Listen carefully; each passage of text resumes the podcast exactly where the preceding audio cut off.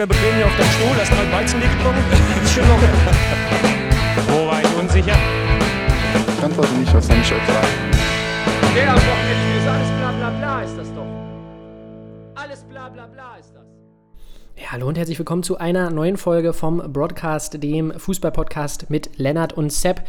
Wie ihr wisst, bei uns im, im Broadcast liegt die Betonung eigentlich immer ganz klar auf dem Bro im Titel. Ähm, aber leider haben wir es heute einfach nicht geschafft, äh, aus guten Gründen gemeinsam aufzuzeichnen. Deswegen übernehme ich das heute mal, äh, spiele mich quasi in den Vordergrund. Ihr wisst, das versuche ich ja schon seit längerem hier im Podcast, im Broadcast sozusagen, dass ich mich einfach in den Vordergrund spiele. Und ähm, jetzt werde ich einfach versuchen, mal das Ding hier alleine zu wuppen. Quasi wird das heute, passt auf, Wortspiel Solo äh, Broadcast Story. Und wer diese Filmreferenz versteht, der ist sicherlich auch ein Kenner des neuen ähm, ja, Filmes, der jetzt in die Kino kommt, und zwar Dune, ein Sci-Fi-Epos, wie er überall betitelt wird, dieser tolle Film.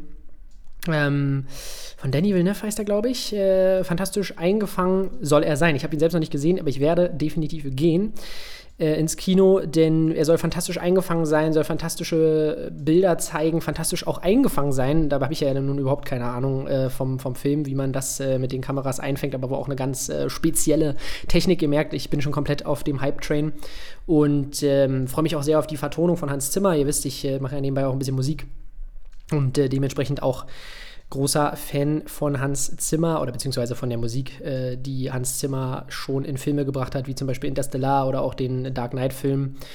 Und er soll wohl auch da neue Wege gehen, aber wollen wir uns mal nicht so reinnörden. Soll auf jeden Fall in allen Belangen fantastisch sein. Auch die Darsteller sollen top sein. Also zieht euch den vielleicht mal rein im Kino. Kann ich nur weitergeben, was ich gehört habe. Und zwar, dass er fantastisch sein soll. Überall Top-Bewertungen bekommen.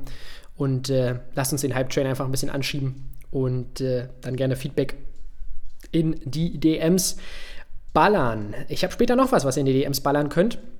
Aber dazu später mehr. Wenn ihr, ähm, ja, wenn ihr auf Blockbuster steht, dann habt ihr vielleicht auch am vergangenen Wochenende in die Bundesliga reingeschaltet. Ich muss ganz ehrlich sagen, es hat mich rein vom Material oder von den Spielpaarungen, was den Freitag und Samstag anging, jetzt nicht aus dem Sattel gehoben, wie ich hier so gerne zu sagen pflege. Und ja, da einfach wirklich die Spielpaarungen jetzt nicht fantastisch waren. Aber ich würde sagen, wir gehen heute mal einfach, weil ich alleine bin, äh, einfach mal alle kurz durch. Angefangen hat ja der Spieltag mit Hertha gegen Kräuter Fürth. Und in diesem Spiel haben wir einen 2 zu 1 Sieg gesehen für die alte Dame aus Berlin, für die Hertha ähm, man ist in Rückstand geraten, zuerst durch Branimir Gotha. Da dachte ich mir schon, eieiei, das äh, sieht ja mal wieder überhaupt nicht gut aus für die Hertaner. Gleich dann aber vier Minuten später durch Jürgen Ekellenkamp aus nach äh, einem Assist, by the way, von Marton Dardai, der eine tolle Ecke reinschlägt. Und ähm, letztendlich gewinnt man dann durch ein erzwungenes Gegentor, äh, durch ein erzwungenes Eigentor, das äh, Maxi Bauer dann äh, leider ins eigene Tor, wie gesagt, bringt. Und ja, zur Hertha sagen wir vielleicht gleich noch was. Man kann den Fürther nicht wirklich einen, einen, großen Vorwurf machen. Sie waren wieder mal im Spiel, aber es mangelt einfach so ein bisschen an Qualität in diesem Kader. Oder vielleicht auch noch so ein bisschen an der Bundesliga-Härte, sagen wir es mal so. Da bin ich gespannt, ob die Vierter da vielleicht noch was drauflegen können. Wenn du jetzt aber ein Spiel nach dem anderen verlierst, wird es natürlich immer schwerer für so eine Mannschaft, sich dann da ordentlich herauszuarbeiten. Zum Thema Qualität, äh, man hat ja mit Nick äh, Fergeva und Jetro Willems noch mal ein bisschen äh, Erfahrung äh, geaddet, sozusagen. Nick Fergeva ja auch bei PSV schon das ein oder andere internationale Spiel gehabt. Damit Sebastian Griesbecken Unioner äh, geholt, der bei Union immer mal wieder ordentliche Ansätze gezeigt hat, aber definitiv dafür da ist, ähm, Härte ins Spiel zu bringen. Und ja, Stefan Leitner hat nach dem Spiel gesagt, dass, dass die Fürther in seinen Augen taktisch noch nicht vor die großen Herausforderungen oder vor die großen Rätsel, wie er es sagte, gestellt wurden in der Bundesliga. Tja, da ist dann die Frage, woran liegt's? Und äh, da hat er dann die äh, fehlende Spritzigkeit, die fehlende Härte in den Zweikämpfen Galligkeit nochmal äh, hervorgehoben. Und das ist, glaube ich, wirklich eine Sache, über die wir ja auch schon äh, letztes Jahr gesprochen haben äh, mit Misha hier bei uns im, in einem Saisonrückblick, dass eine, ein Aufsteiger aus der zweiten Liga diese Attribute definitiv mitbringen muss. Du brauchst eigentlich eine Galligkeit in der Defensive oder eigentlich auf dem ganzen Feld auch eine Sache, die die Union auszeichnet beispielsweise oder auch die, die Bochumer ähm, ganz gut machen, zu dem wir später aber noch was sagen. Aber bei Sascha, Bo Sascha Boschart sehe ich jetzt auch noch, Burchert sehe ich jetzt nicht die großen Ähm, die große Krake auf der 1 äh, im Tor. Und äh, deshalb glaube ich, das wird das wirklich für die Fürther eine ganz, ganz schwere Saison wird. Und für Sascha Burchardt war es ja auch so etwas wie eine Heimkehr, ist ja Ex-Hertaner. Und ja, ich muss sagen, so vom Namen würde Sascha Burchardt da ganz gut reinpassen in die Hertha-Mannschaft. Nein, Spaß beiseite. Ähm, er hat da jetzt mit keinem überragenden Spiel. Marta und Dardai kann man da definitiv herausheben. Dedri Boyata muss verletzt vom Platz. Das war auch äh, bitter für die Hertaner. Aber bei mir, klar, man hat jetzt den Sieg geholt und das äh, gibt erstmal ein bisschen Luft. Aber das sind auch die absoluten Pflichtsieger. Also da müssen wir bei der, da geben mir vermutlich auch alle Hertha-Fans, die hier zuhören, recht. So eine Dinger musst du halt gewinnen. Es war wieder merklich knapp. Und ich sehe einfach nicht den großen Plan bei der Hertha. Man hat unfassbar viel Geld in dieses Team gesteckt, hat die Top-Transfers jetzt eigentlich schon wieder alle verkauft und ähm, spielt jetzt da mit einem äh, Ishak Belfodil, ähm, mit einem äh, ja, Stremski, dem ich jetzt wirklich keinen Vorwurf machen will, ja auch ein, schon lange im Hertha-Nachwuchs aktiv. Ähm, aber das kann ja wirklich nicht der große Plan gewesen sein, den Lars Windhorst äh, mit seiner Investition hatte. Ich bin ein Fan davon, auch äh, Leute mit Steigerung ranzulassen bei den Hertanern. Marvin Plattenhardt ja auch wieder von Start dabei. Aber, oder natürlich auch der Kevin Prince Boateng-Transfer äh, gefällt mir so vom Charakter gut, aber das kann nicht der Plan gewesen sein, als man so viel Geld in den Verein gesteckt hat und Europa sozusagen ja indirekt ausgerufen hat. Dementsprechend ja, bin ich bei der, bei der Hertha weiter ganz gespannt auf den Weg und ja, ich denke, mehr als Mittelfeld ist da definitiv nicht drin und dann kann man auch bei der Hertha zufrieden sein. Lukas Toussaint wird jetzt gelobt, ich habe ein bisschen was äh, gelesen, ähm, aber das, sorry, muss ich aber auch ganz ehrlich sagen, für das Geld, für das er gekommen ist, äh, würde ich mir gerne noch ein paar mehr Box-to-Box-Ansätze wünschen. Er ist auf jeden Fall auf einem guten Weg, aber ähm, ist definitiv mit seinen defensiven Aktionen jetzt in diesem Spiel ähm, ja, in Erscheinung getreten. Aber nichts, wo ich sage, äh, dass das bisher den Preis wert ist, den er, äh, ja, für den er gekauft wurde. Nichtsdestotrotz, glaube ich, hat er jetzt wirklich seinen, seinen Platz in dem Team erstmal gefunden. Aber Leute, es war Bochum, es war Fürth. Wir müssen bei Hertha auf jeden Fall weiterhin auf die nächsten Spiele gucken, wie es da äh, weitergeht. Verpflichten kann man zumindest keinen mehr. Das Transferfenster ist jetzt schon seit 20 Tagen zu Ende. Und ähm, interessant finde ich tatsächlich diese Liebe für Dennis Jastremski, der ja auch bei Paderborn, wo er, glaube ich, war, ähm, ausgeliehen, jetzt nicht irgendwie sich in den Vordergrund gespielt hat, aber Jastremski ja schon lange unter Dada in der Jugend gespielt von Hertha. Und das finde ich tatsächlich ganz cool, dass Dada ihm da einfach mal die Chance gibt. Ähm, damals auch viel zusammengespielt mit äh, Jessica Gangkam ähm, und tatsächlich auch, wenn ich mich richtig entsinne, mit Jonas Michelbrink. So wurde mir das zumindest äh, vor kurzem erst erzählt. Mein Cousin, mein Großcousin hat nämlich tatsächlich auch äh, unter Paldada in der U17 oder sogar noch weiter gespielt. Und ja, das finde ich tatsächlich ganz cool, dass, dass, dass Pal da so ein bisschen auf die Jugend setzt, aber unter diesem, unter diesem Vor- und mit dieser Vorgeschichte, dass so viel Geld in den Verein gepumpt wurde, finde ich das wirklich ein bisschen komisch, dass man jetzt dann plötzlich wieder auf Eigengewächse setzt. Ähm, vielleicht auch ein bisschen notgedrungen. Aber nichtsdestotrotz kann das irgendwie, da fehlt mir irgendwie gerade so ein bisschen das, das klare Konzept. Und ich finde es bei Hertha BSC immer wieder schade, da der Verein wirklich so ein geiles Potenzial hat als Hauptstadtclub. Ähm, dieses Big City Club Gerede ist natürlich komplett unnötig, aber ich verstehe ja, wo das herkommt, dass man eben eine Hauptstadt hinter sich weiß, dass man ähm, so als, als, als Kiezclub irgendwie das auch geil vermarkten könnte, aber es ist mir einfach bei Hertha manchmal ein bisschen zu groß gedacht und wo man damit hinkommt, sieht man gerade. Ich wünsche der Hertha aber auf jeden Fall, dass sie vielleicht irgendwann aus diesem Windhorst-Modell rauskommt und dann äh, wieder der Verein ist, äh, der eigentlich immer ganz sympathisch war. Machen wir weiter mit dem nächsten Spiel des Fahr oder ja, mit dem äh, 7 zu 0, mit der 7 zu 0 Klatsche, ähm, die die Bochumer in München kassiert haben. Und zu diesem Spiel bleibt mir eigentlich nichts weiter zu sagen, als dass es wieder meine absolute Machtdemonstration war. Wir können jetzt hier alle einzelnen Tore durchgehen. Müssen wir aber auch nicht. Kimmich mit einem Doppelpack, ähm, Gnabry, glaube ich, mit einem Treffer, Sané mit einem Tor und einer Vorlage. Also da war eigentlich so gefühlt jeder äh, mal dran beteiligt bei diesem Spiel. Ähm, was die Tore anging. Thomas Müller natürlich auch wieder mit einigen Scorerpunkten. Aber ja, Josua Kimmich muss man ganz klar in, einmal in den Vordergrund heben, der einfach ein absoluter Anker ist. Nun war Bochum nicht die große Hürde, aber wir erinnern uns alle an. Äh, an die Premier League-Mannschaften, die schon von Bayern das ein oder andere Mal filetiert wurden, an äh, Barcelona, die im Verlauf der letzten Woche von den Bayern mal wieder filetiert wurden. Gut, es war 3-0, da kann Barca ja noch froh sein. Aber diese Mannschaft, FC Bayern, zeigt einfach immer wieder, Wie gesagt, wir wollen es jetzt vielleicht nicht am Bochum festmachen, dass die als Aufsteiger hier mal unter die Räder kommen, ist okay. 7-0 ist natürlich ein bisschen sehr deftig, da können wir gleich drüber sprechen. Aber diese Mannschaft ist einfach unfassbar stark. Leroy Sané, der sich jetzt auch langsam wieder so ein bisschen reinspielt, oder das heißt reinspielt, der jetzt wieder viele ansprechende Leistungen gezeigt hat, drei, vier Spiele jetzt schon in Folge das gut macht. Ähm, Serge Gnabry, der auch einfach, wir vergessen, glaube ich, schon wieder, wie gut der in dieser 2020er-Saison war, wo man auch die Champions League gewonnen hat. Also, wenn dann die, die äh, Briten kommen und irgendwas erzählen von wegen, Bundesliga ist eine Farmers League, klar können wir vielleicht im Mittel nicht mit den Top-Premier äh, League-Mannschaften mithalten und die Spitze in der Premier League ist natürlich stärker als in der Bundesliga, aber die sollen sich mal nochmal darüber besinnen. Ähm, wer äh, in den letzten Jahren immer wieder unter die Räder gekommen ist, ob das der FC Bayern war oder die Premier League Clubs. Und ich bin ganz gespannt. Ähm, ich hätte dieses Jahr gerne mal wieder einen Showdown mit Chelsea oder am liebsten mit City oder auch Menu. Das würde mich sehr freuen, um da nochmal diese Stärke der Bayern sehen zu können, einschätzen zu können. Äh, Alfonso Davies und Sané, wir sehen das jetzt ganz ähnlich wie letztes Jahr mit, ähm, mit, äh, mit, wie heißt der, Angelino und mit Olmo, da ist mir das letztes Jahr bei zwei, drei Spielen ziemlich häufig aufgefallen, wie Olmo phasenweise hinter Angelino agiert hat bei den Leipzigern unter Julian Nagelsmann. Und das haben wir jetzt am vergangenen Wochenende auch äh, bei Davies und Leroy Sané gesehen, äh, dass Sané manchmal einfach mal ein Stück nach hinten rutscht, damit Davies vorne ein bisschen Betrieb machen kann.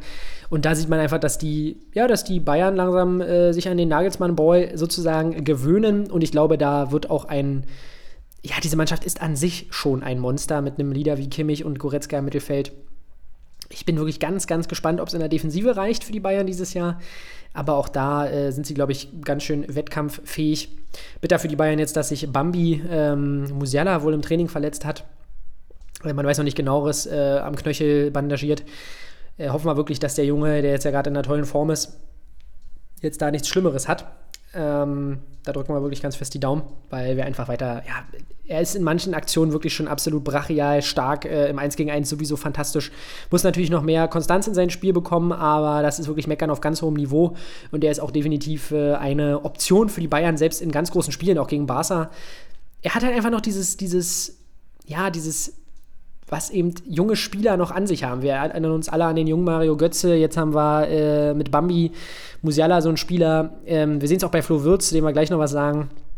Ähm, dieses Unbeschwerte, was junge Spieler an sich haben, das sehe ich bei Bambi und ich hoffe, er behält sich das bei für die nächsten Jahre, denn dann äh, ist er eins gegen eins eine absolute Waffe und auch mit was für einer Selbstverständlichkeit er auch die Dinger vorm Tor macht. Also wirklich ähm, ganz stark. Auf Seiten der Bochumer gibt es eigentlich nichts Gutes zu sagen. Ähm, ja, die ganze Mannschaft ähm, komplett hineingedrückt, komplett an die Wand gefahren. Ähm, da kann man eigentlich wirklich, lässt sich wenig, wenig Gutes äh, ja, zu sagen, da wir einfach auch man hat einfach die komplette Überforderung gemerkt. Wir haben ja auch mit Simon Zoller jetzt noch eine, eine schwere Verletzung äh, mit einem Kreuzbandriss, der unfassbar in die Saison gestartet ist. Und äh, da gebe ich Marcel, du hast es ja letztens äh, schon uns geschrieben, da gebe ich dir vollkommen recht. Du, du arbeitest als Spieler darauf hin, ähm, in die Bundesliga zu kommen schaffst es dann endlich, dich festzuspielen, hast einen guten Start in die Saison. Also ich sag mal, für Simon Zoller war es persönlich ein guter Start in die Saison. Für die Bochumer ist es jetzt dann doch die, die vierte Niederlage in fünf Spielen. Also das sah jetzt auch besser aus, als es jetzt auf der Tabelle ist. Ähm, oder vielleicht ist es sogar andersrum. Es sieht in der Tabelle schlechter aus, als es war. Vielleicht sollten wir es so sagen, weil die die Niederlage gegen Hertha war natürlich bitter und jetzt so unter die Räder zu kommen, ich hoffe, dass die Bochumer sich davon relativ schnell erholen.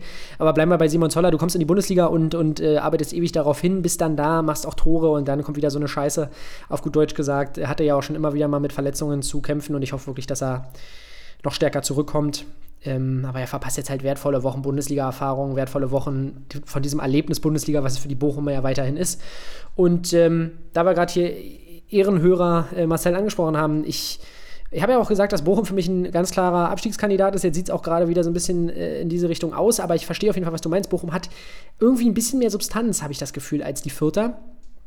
Aber ja, man sieht halt, dass ihnen dann doch in so einen Spielen irgendwie doch irgendwie noch so dieses letzte Stück äh, fehlt. Vielleicht haben die Bayern noch einen absoluten Sahnetag erwischt. Die kommen natürlich auch mit Rückenwind. Wenn du 3-0 Barcelona wegklatschst, hast du natürlich auch Rückenwind. Ähm, aber gegen Bayern, die ja dann in der Theorie auch ein bisschen müder sein müssten, müsstest du schon ein bisschen mehr Gegenwehr leisten. Und man kam ja sofort unter die Räder. Lamprodopoulos, auch da hast du Lampropoulos, sorry, mit einem unfassbaren Eigentor. Da hast du die komplette Verunsicherung gesehen.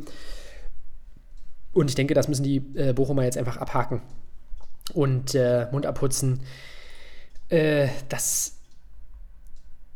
ja, ich hoffe, dass da wirklich auch einfach äh, Reis zur Mannschaft sagt, dass man das vergessen muss. Ab nächste Woche ist wieder normale Bundesliga sozusagen. Und äh, um die Überlegenheit mal kurz auszudrücken, wir haben in der ersten Halbzeit für die Bayern 70% Ballbesitz, in der zweiten 68, in der ersten 11, in der zweiten 13 Schüsse. Aufs Tor äh, waren es insgesamt sogar sechs in der ersten Halbzeit aufs Ziel und neun in der zweiten Halbzeit aufs Ziel. Jetzt würden mich mal noch vielleicht kurz die ähm, Clearances, ja, wir haben 13 Mal den Ball geklärt auf Seiten der Bochumer und bei den Bayern einmal. Also die Bayern kamen wirklich null in Bedrängnis. Und ähm, da brauchen wir überhaupt nicht drüber reden.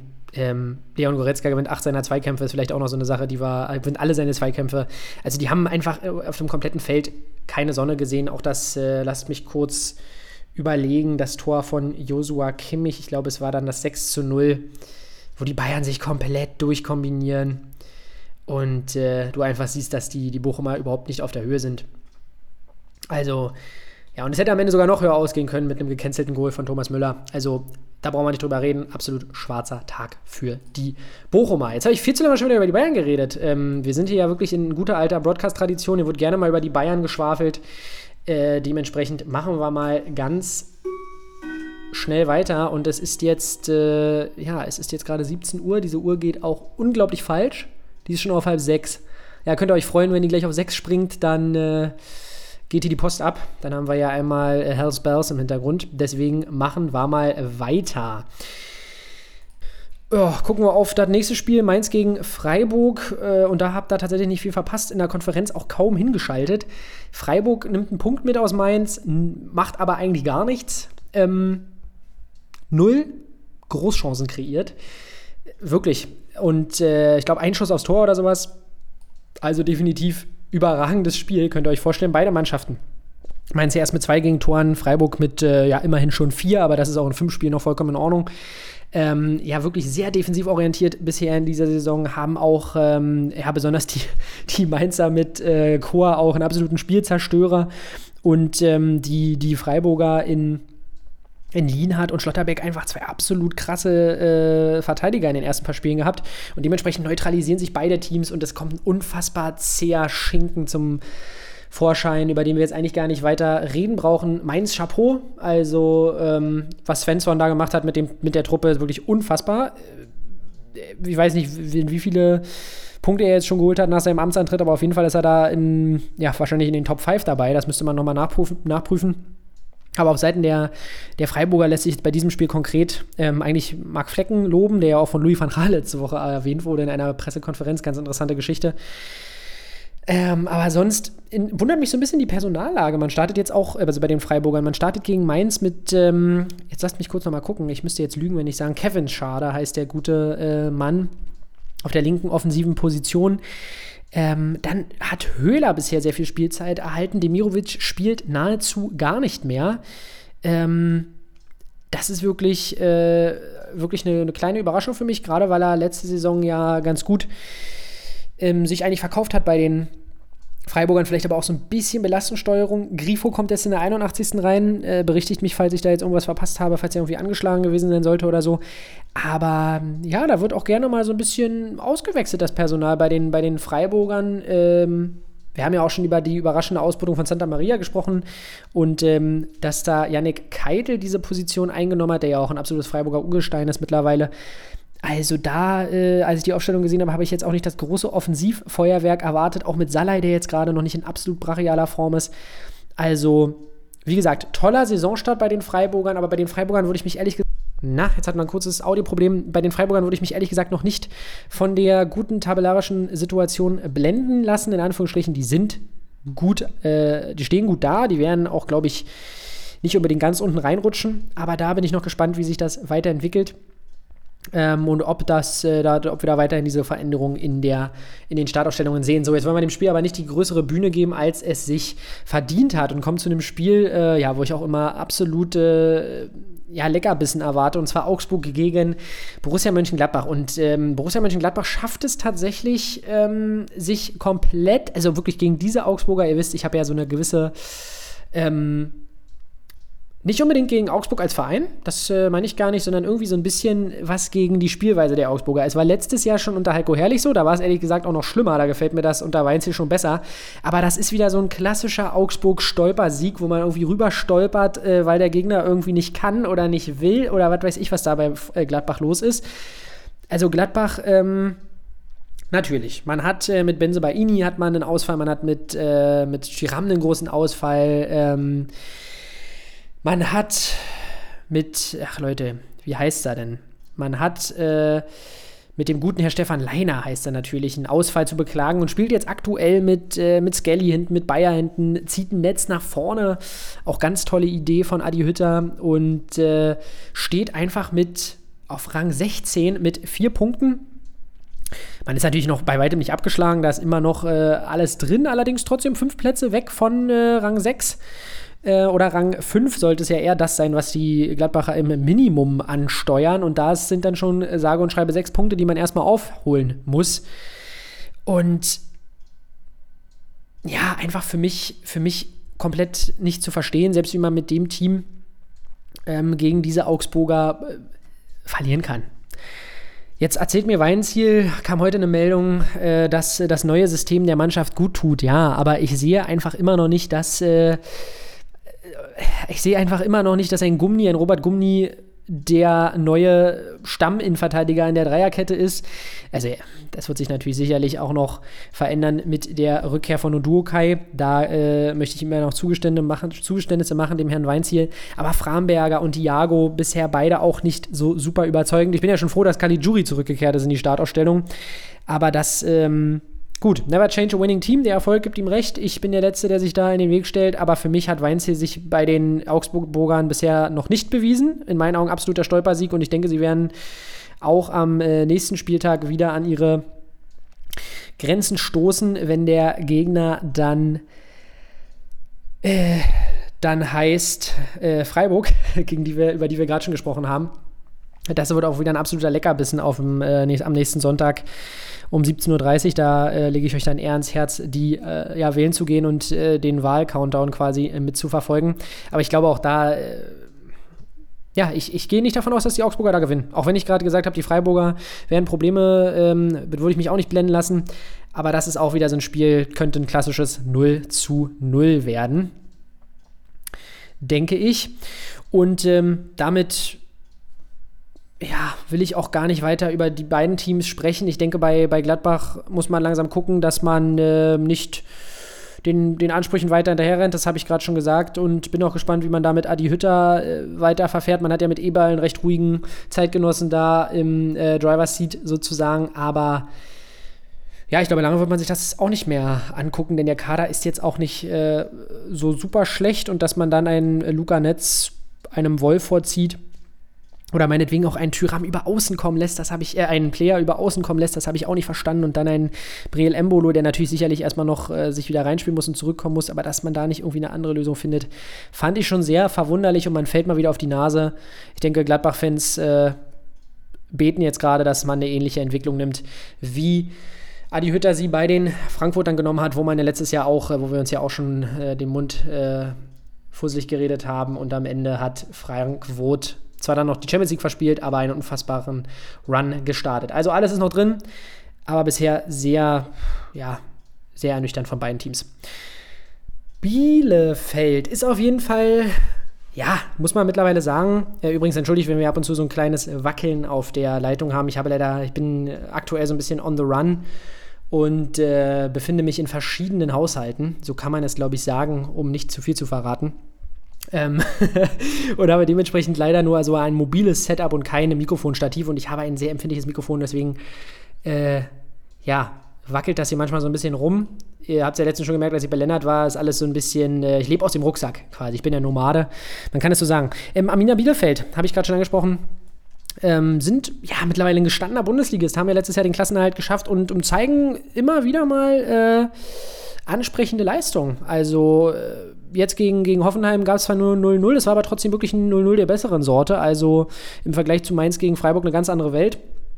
Ähm, Hervorheben bei den Bielefeldern würde ich mal wieder Robin Hack, ähm, der jetzt so ein bisschen baggert an seinem ersten Bundesligator. Ich weiß ja nicht, lasst mich kurz nochmal checken. Ist das denn sein? Ah, er hat schon tatsächlich ein Bundesligator. Ähm, das tut mir allerdings leid. Äh, ja, vermutlich für die TSG Hoffenheim geschossen. Ach, auch noch gegen seinen Ex-Verein. Von der Seite habe ich das noch gar nicht gesehen. Äh, ja, ein Tor hat er schon gemacht in der Bundesliga, aber er, schraub, er arbeitet ganz fest an seinem zweiten. Hatte letztens schon, äh, ich glaube, letzten Spieltag einen Pfosten- oder Lattentreffer, jetzt wieder Aluminium. Okugawa macht einen guten Eindruck bei den Bielefeldern. Und natürlich wie immer äh, Ortega hinter in die, die Tor, hat auch ein gutes Spiel gemacht. Allerdings hat ihm Olli Baumann immer noch so ein bisschen die Show gestohlen, der einmal wirklich krass pariert hat gegen Klos. Ähm, und Olli Baumann, ich weiß gar nicht, müsste auch, ähm, könnt ihr mir ja unsere Kickbase-Suchtis hier sagen aus unserer 18er Liga, der müsste eigentlich auch der beste, könnte einer der besten Torhüter sein, oder? Aktuell, was Punkte angeht, ist ja, glaube ich, im äh, Team meines Bruders, wenn ich mich da richtig erinnere. Ähm, ja, der wirklich seine, seine starken Leistungen bisher äh, fortführt in dieser Saison. Ja, dann kann man noch äh, David Raum loben, der sich, glaube ich, immer weiter reinfindet. Und ähm, ja, wo ich ganz gespannt bin, ist, ob Kevin Vogt äh, vielleicht nochmal personell, ob der weiterhin da hinten spielen wird in der Innenverteidigung. Denn äh, da gibt es ja noch den einen oder anderen äh, Kandidaten mit Akpoguma und Posch, äh, die das auch spielen können, auch wenn Akpoguma ja in letzter Zeit ein bisschen nach außen gezogen wurde. Aber der Kader der Hoffenheimer, der klingt auf jeden Fall trotzdem nach mehr als 0 zu 0 gegen Bielefeld. Und äh, sie sind ja toll gestartet mit tollen spielerischen Leistungen und auch das gegen die Bielefelder war eine ordentliche Leistung. Aber sie müssen sich einfach belohnen, weil dann äh, könnten sie, glaube ich, weiter oben stehen. Wenn man jetzt schaut, dass äh, Mainz, sage und schreibe, fünf Punkte mehr hat, ähm, von der Attraktivität äh, der Spielweise würde ich da eher die Hoffenheimer oben verorten. Und äh, der Kader ist auch relativ tief für eine Mannschaft, die eben keine äh, Dreifachbelastung hat. Wenn du auch guckst, ähm, was, was ihnen halt noch fehlt, ist vielleicht neben Kramaric noch so ein absoluter Killerstürmer. Also natürlich jetzt nichts in, in im, im Top-Tier-Bundesliga-Niveau, aber noch jemand, der konstant knipst und sich vielleicht dann doch in dieses Top-Bundesliga-Tier vorarbeiten kann. Da ist Kramaric natürlich drin, aber der agiert ja aktuell sehr viel als Zehner und da würde ich mir manchmal auch wünschen, dass man vielleicht davor noch jemanden hat. Ich glaube, dass Iash Bebu diese Rolle füllen kann, auch wenn er jetzt natürlich nach seiner Covid-Erkrankung erstmal noch Zeit braucht. Kein gutes Spiel gegen die äh, Bielefelder, aber dem würde ich diese Rolle noch am ehesten zutrauen. Der ja auch äh, tatsächlich, irgendwie habe ich Iash Bibu auch immer als so ein 1,70 Meter äh, Dribbelkünstler im Kopf, aber der ist ja auch mit 1,85 jetzt nicht der absolut kleinste Spieler, also kann auch schon als Allround-Stürmer definitiv vor Kramaric, glaube ich, eine wichtige Rolle einnehmen. Also definitiv eine ja, One-to-Watch, sagen wir es mal so. Bielefeld kann mit diesem Punkt zufrieden sein. Fürth ja, Fürth ist jetzt immer noch, äh, man hat ja Fürth und Bochum leider nicht so richtig distanzieren können, aber von der spielerischen Leistung gefällt mir das von den Bielefeldern tatsächlich besser als, ähm, ja, würde ich sagen, zumindest mal bei den Fürtern. Die Bochumer haben mir da schon ordentliche Ansätze gezeigt. Also ich glaube, es bleibt trotzdem dabei, dass diese drei Mannschaften es über kurz oder lang unter sich ausmachen werden. Und dann haben wir tatsächlich am äh, Samstag noch einen ordentlichen Kracher serviert bekommen. Und zwar äh, Köln gegen Leipzig mit äh, fünfmal VAR, mit ähm, absolutem Hin und Her. Köln ist absolut auf der Höhe. Das muss man wirklich sagen, das hätte ich so nicht erwartet. Ich hatte sie äh, wirklich da so auf Platz 15, 14 gesehen und wer weiß, wo sie sich mittelfristig auch noch hinentwickeln in dieser Saison. Aber was, was Baumgart da geschafft hat, ist, er hat Anthony Modest einfach angezündet wie ein fucking Feuerzeug. Er hat. Ähm, dieser Mannschaft einfach einen unglaublichen Offensivdruck eingehaucht. Also man muss erstmal mit so einem Selbstvertrauen rangehen. Geile Stimmung auch in Köln, also das muss man sagen, geile Stimmung im Stadion gewesen. Ähm, was man so über die Außenmikrofone mitbekommen hat. Ich war natürlich nicht da. Er hat auch eine Benno Schmitz angezündet und ich hätte nicht gedacht, dass ich das jemals äh, sagen werde. Benno Schmitz wieder mit der ein oder anderen ordentlichen Flanke und ähm, ja, letztendlich krass, dass dieses Spiel nur 1 zu 1 ausgeht. Wir können es jetzt im Detail durchgehen, aber das äh, würde, glaube ich, ein bisschen den Rahmen sprengen. Zieht es euch vielleicht noch mal äh, als Highlight-Reel oder im Highlight-Reel rein. Modest trifft in der 54. zum 1 zu 1 und Haidara dann ähm, in der 71. zum Modest trifft zum 1 zu 0, Haidara trifft zum 1 zu 1, so rum ist es richtig. Und man hatte aber tatsächlich so eine Phase, wo man dachte, alter Schwede, vielleicht geht Leipzig hier gleich unter. André Duda auch angezündet und äh, das, äh, ja, das schmerzt ein bisschen, weil das habe ich so ein bisschen predicted. Ich hatte ihn tatsächlich, ähm, ich hatte ihn tatsächlich nicht diesen Spieltag, sondern den davor in meinem äh, Kickbase-Kader. Dann wurde er aber nicht aufgestellt vom Baumgart ähm, am äh, letzten Wochenende, wo ich bei Lennart war. Und äh, weil das ist nämlich genau das, was ich von ihm erwartet habe, da auf dieser Zehnerposition umringt von äh, offensiv denkenden Spielern mit Thielmann, Ljubicic, Modest und Uth. Klingt jetzt erstmal nicht so krass auf dem Papier, aber ihr habt es ja spielen sehen. Und ähm, da kann er natürlich als Zehner unfassbar viele Bälle verteilen an vier Mann. Und ähm, diese Raute, die da gespielt wird mit Doppelspitze, finde ich unfassbar mutig. Und das ist einfach Steffen Baumgart, der den, den Weg nach vorne sucht. Das finde ich unfassbar geil. Das macht unfassbar viel Spaß. Und ja, und Leipzig tatsächlich hat sich dann nach dieser Druckphase der Kölner in der zweiten Halbzeit gefangen, macht dann auch den Ausgleich. Dann machen sie ja selber auch noch ein Tor äh, durch äh, Forsberg, äh, der das Ding unfassbar geil reinschießt. Muss man einfach mal sagen, der Typ ist einfach ein absolut geiler Kicker. Aber leider wird das nicht äh, belohnt, da der VAR dann eingegriffen hat. Ähm, nichtsdestotrotz, ja, auch wenn die Leipziger da noch ein Tor aberkannt bekommen oder sogar zwei, da fehlt mir jetzt gerade dann doch ein bisschen der Überblick. Es war dann doch sehr viel los in diesem Spiel. Ähm, muss man sagen, auf vielen Positionen enttäuschend. André Silva komplett abgeschaltet, bisher, ähm, also von den Kölnern wurde er komplett abgeschaltet. Äh, und bisher noch gar kein ordentlicher Start. Und wir haben letzte Woche schon drüber gesprochen, ab wann sich Leipzig da wirklich Gedanken machen muss. Auch bisher nur vier Punkte äh, mit einer negativen Tordifferenz. Das kann noch nicht der Anspruch der Leipziger sein. Und ich finde, man hat aber eigentlich eine ordentliche Qualität hinzugeholt. Und da merkt man dann doch, was Julian Nagelsmann für ein Loch reißt.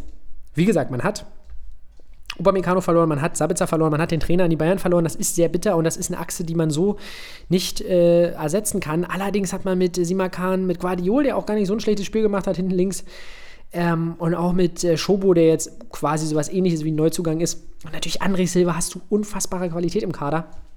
Und ich bin gespannt, ob Jesse Marsch, von dem wir uns ja alle viel erwartet haben, wirklich äh, diese Erwartungen noch äh, erfüllen kann. Bisher tatsächlich eine der negativen Überraschungen in dieser Bundesliga-Saison.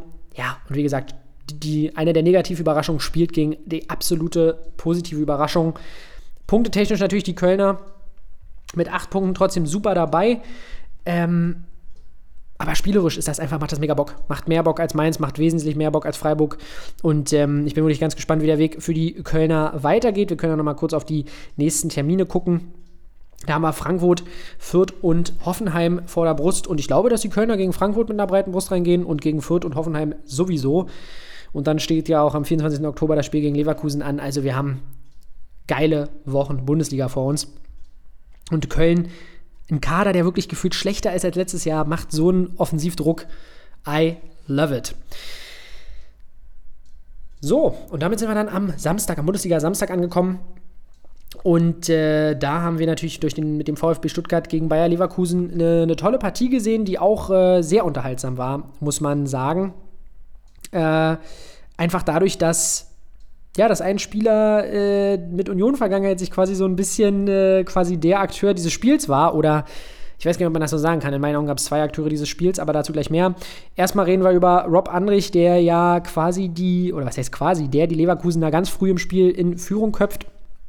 In der zweiten Minute ähm, dann noch äh, fällt das 2 zu 0 durch Patrick Schick, der ja gefühlt auch langsam, äh, ja, der einfach seine Form aus der EM mitnimmt und jetzt auch schon bei ähm, einigen Saisontoren steht.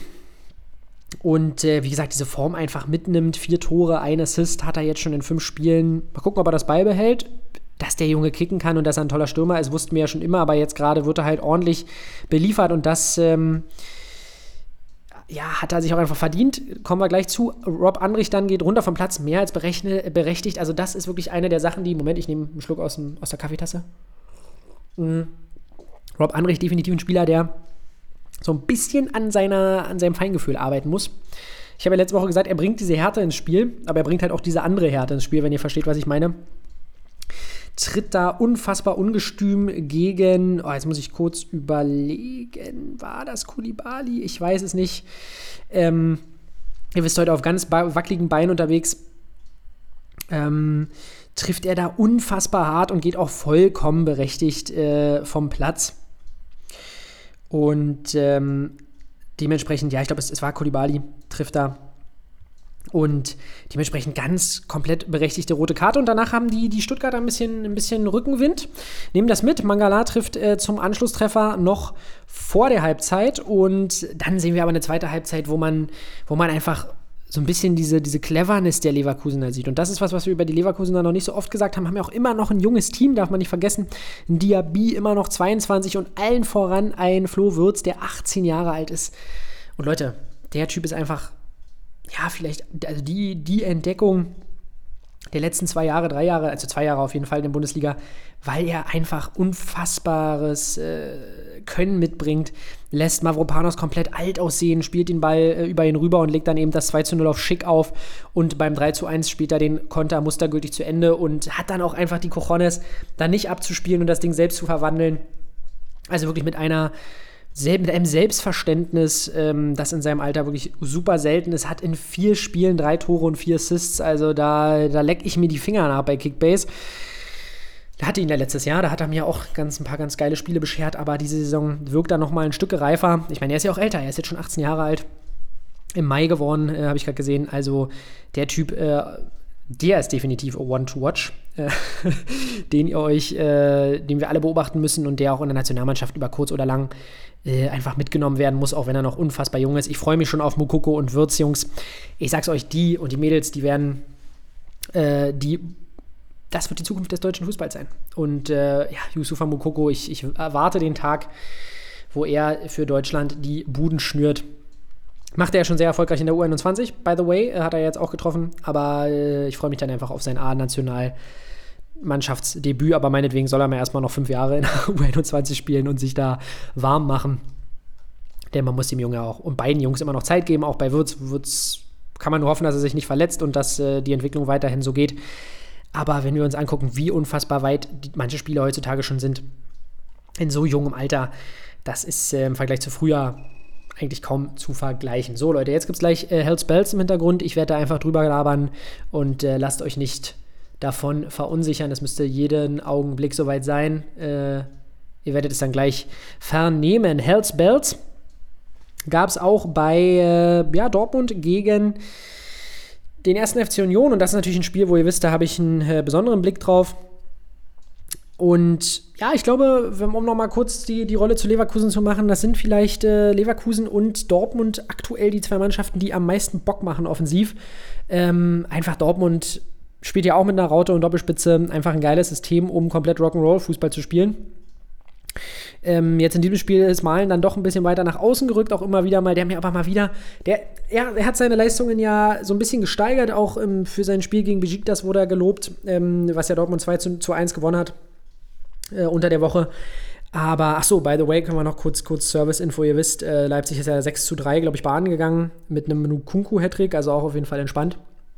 Äh, aber bleiben wir bei Dortmund, da wurde Malen ja gelobt. Jetzt war er wieder relativ blass, hatte, glaube ich, eine gute Aktion, wo er ein paar Jungs aussteigen lässt und dann aufs Tor zimmert, aber eigentlich noch mit zu viel Distanz. Und äh, sowieso die ein oder andere Aktion bei den Dortmundern, egal, auch von der Hut ab und zu, wo mir dann doch noch mal so der letzte, der letzte Pass gefehlt hat. Ähm, ja, wo man dann auch doch noch so ein bisschen sieht, das müssen sie sich immer noch ein bisschen eingewöhnen.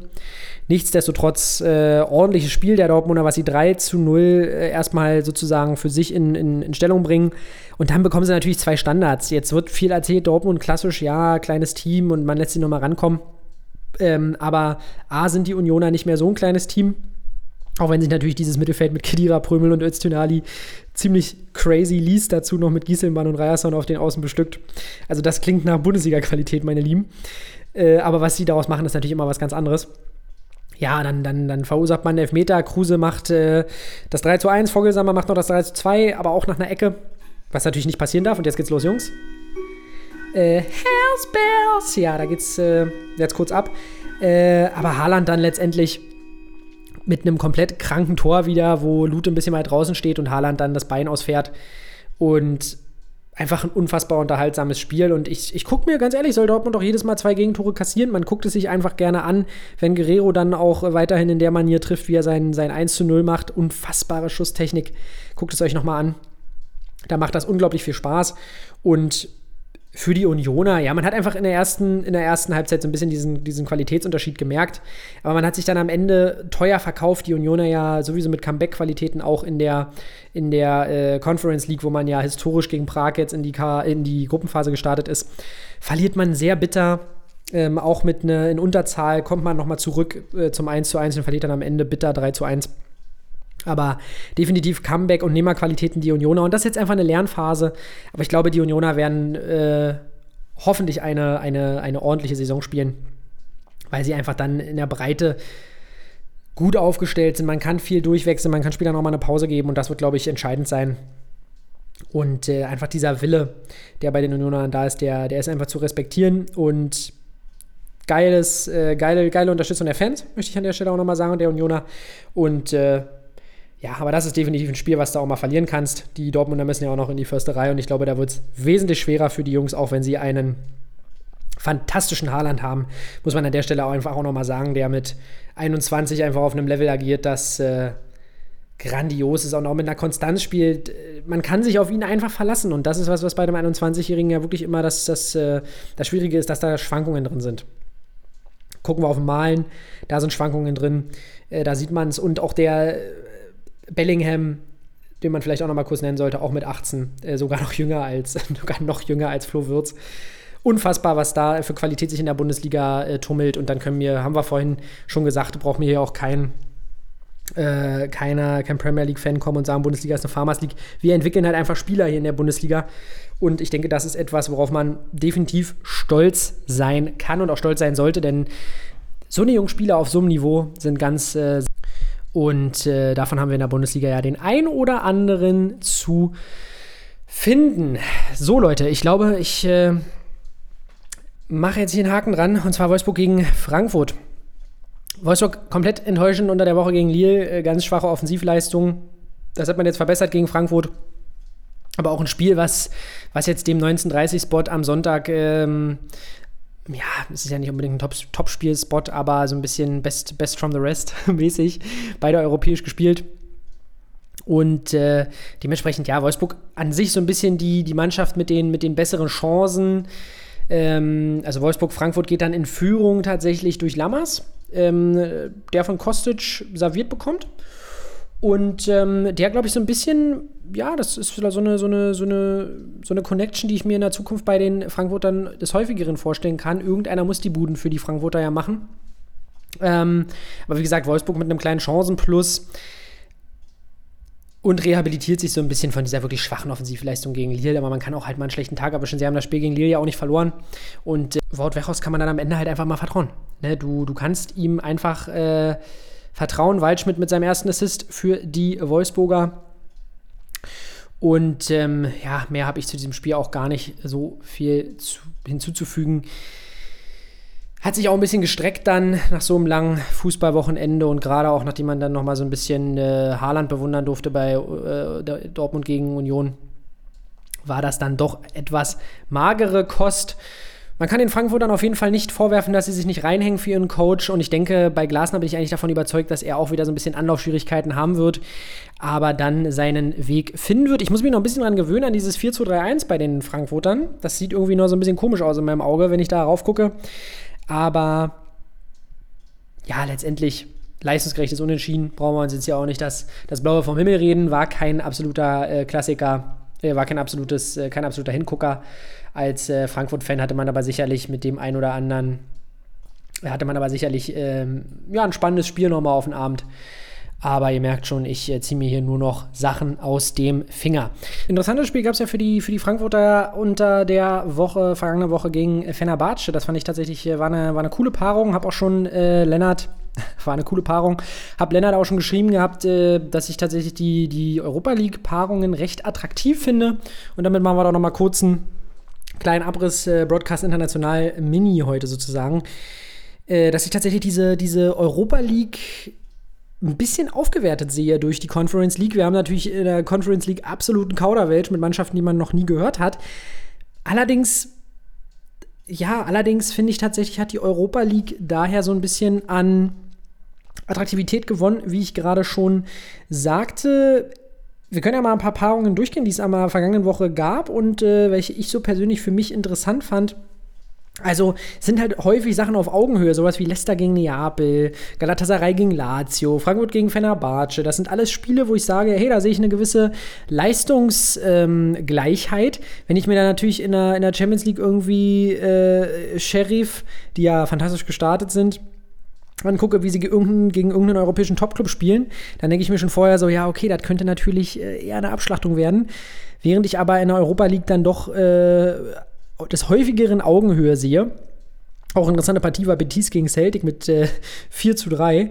Also wir haben da schon, denke ich, eine gewisse Aufwertung der Europa League erfahren dürfen. Ach du Schande, ich sehe gerade, Joaquin spielt immer noch auf Seiten von Betis. Lass mich mal bitte kurz gucken. Ja, mittlerweile solide 40 Jahre alt, im Juli äh, 40 geworden, also definitiv auch eine absolute Legende. Finde ich gut, dass der da Einsatzzeit kriegt. Ähm, genau. Sonst ja, für die Conference League würde ich mir tatsächlich wünschen, dass man einfach auch die kleineren Stadien zulässt. Also es ist natürlich äh, schön, im Olympiastadion spielen zu dürfen für die Unioner, aber ich verstehe nicht den Sinn, dass man einen Cup für kleinere Mannschaften macht und dann irgendwie die Mannschaft nicht in ihrem Stadion spielen lässt. Also da äh, müsste sich die UEFA auch nochmal überlegen, ob man das nicht vielleicht überarbeitet. So, soviel zum Thema Broadcast International Mini. Und zum Abschied gibt es heute von mir ein kleines Quiz für euch und äh, für Lennart auch, wenn er hier äh, reinhört.